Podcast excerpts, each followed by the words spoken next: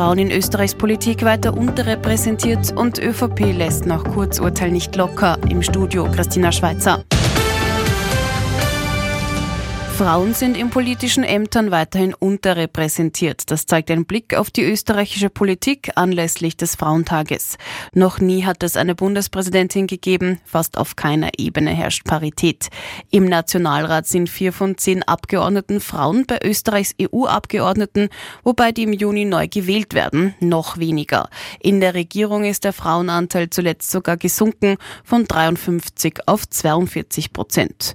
Besonders selten gibt es in Österreich übrigens Bürgermeisterinnen. Die ÖVP hat heute eine parlamentarische Anfrage an Justizministerin Alma Zadic im Zusammenhang mit der Verurteilung von Altparteiobmann Sebastian Kurz angekündigt.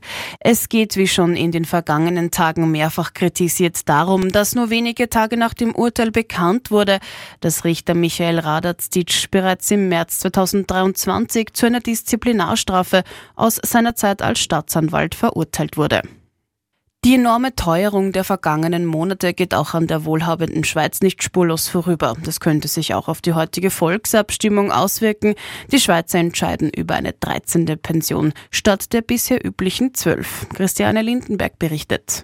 Normalerweise stimmt die Mehrheit in der Schweiz wirtschaftsschonend und budgetschonend ab. Heute könnte sich das ändern. Viele halten eine 13. Pension für nötig, genau wie Sozialdemokraten, Grüne und Gewerkschaft.